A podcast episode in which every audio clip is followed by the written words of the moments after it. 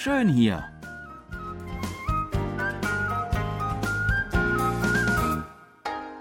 Ausflugstipps für Korea mit Jan Dirks.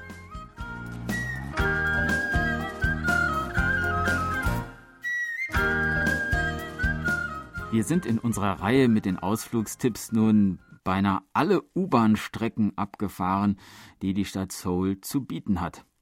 Eine Linie bleibt uns noch, die Gyeonggi-Jungang-Linie. Sie erstreckt sich 128 Kilometer lang von Munsan, nicht weit von der nordkoreanischen Grenze gelegen, durch die Innenstadt von Seoul und dann nach Osten in die Provinz Gyeonggi-do hinein. Wir wollen heute am Seouler Hauptbahnhof starten und zunächst die Route nach Osten nehmen. Zwischen den Stationen Ichon, Hannam und Oksu fährt der Zug überirdisch am Han-Fluss entlang und man kann während der Fahrt die schöne Aussicht genießen.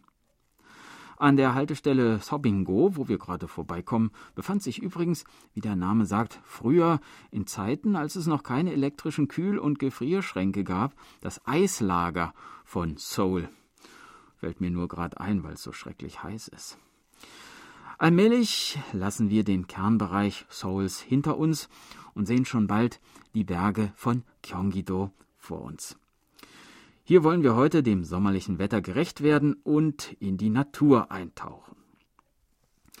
Insekten, ein Teil der Natur, erleben wir im Alltag nicht selten als lästige Störenfriede und auf die Gesellschaft von Fliegen, Mücken oder Spinnen legen die meisten von uns wohl keinen gesteigerten Wert.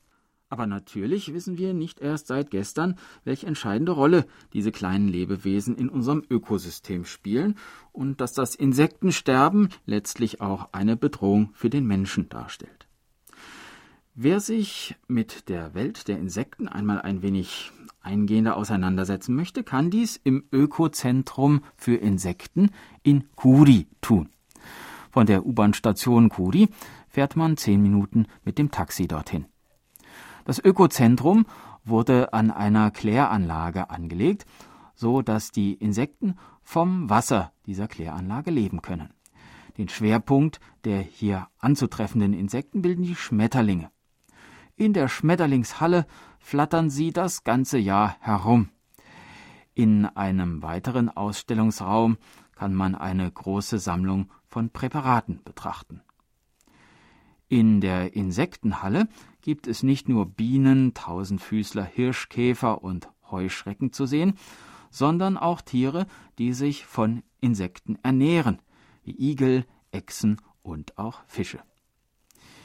In unmittelbarer Nähe des Insektenzentrums befindet sich auch der Kudi Tower, von dessen Aussichtsplattform man den Blick auf die umliegende Landschaft genießen kann. Nächster Halt Ungilsan. Ein paar Fußminuten vom Bahnhof entfernt liegt der Wassergarten Namyangju. Hierbei handelt es sich um ein natürliches Feuchtgebiet unmittelbar am Fluss Bukhangang. Im Frühling sind die weiten Wiesenflächen voller Mohnblumen und im Herbst voller Schmuckkörbchen. So bietet sich dieser Wassergarten perfekt für einen Spaziergang und ein Picknick an. Fahren wir mit dem Taxi ein Stückchen in südlicher Richtung, gelangen wir zur Gedenkstätte des Philosophen Tasan. Tasan Jong-Yak-Jung war ein Gelehrter der späten Joseon-Zeit, der die Korruption kritisierte und versuchte, veraltete Institutionen und Konventionen zu reformieren.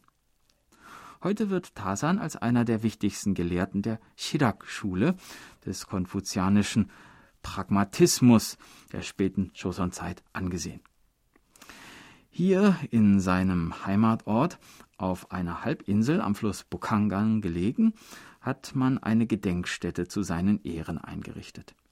Im Tasan-Museum sind die Errungenschaften dieses herausragenden Denkers ausgestellt, wie zum Beispiel das Kojungi, ein traditionelles Gerät, das dazu diente, besonders schwere Gegenstände anzuheben und das beispielsweise beim Bau der Festung von Suwon zum Einsatz kam.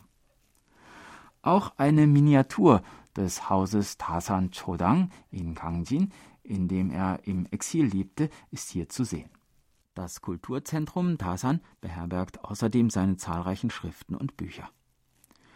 Die Umgebung der Gedenkstätte ist malerisch und nur ein paar hundert Meter entfernt liegt auch der Ökopark Tasan mit Spazierwegen am Wasser und wunderschönem Blick auf die hier zusammentreffenden Flüsse Bukhangang und Namhangang. Wenn man mit der Gyeonggi-Jungang-Linie am Fluss entlang weiterfährt, kommt man an weiteren schönen Orten vorbei, die wir in früheren Folgen unserer Sendereihe bereits besucht haben.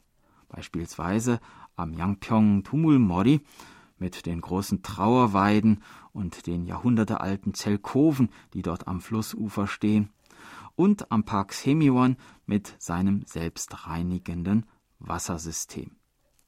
In Yangpyeong, noch ein Stückchen weiter östlich, hat man auch die Möglichkeit, den Berg Yumyongsan mit einem Gleitschirm hinabzufliegen und die Berg- und Flusslandschaft einmal aus der Luft zu betrachten. Das war unser Ausflugstipp für diese Woche. Nächste Woche werden wir weiterfahren, dann mal in die andere Richtung und dabei weitere interessante Orte entdecken. Ich würde mich freuen, wenn Sie auch dann wieder dabei sind. Tschüss und bis dann, sagt Jan Dirks.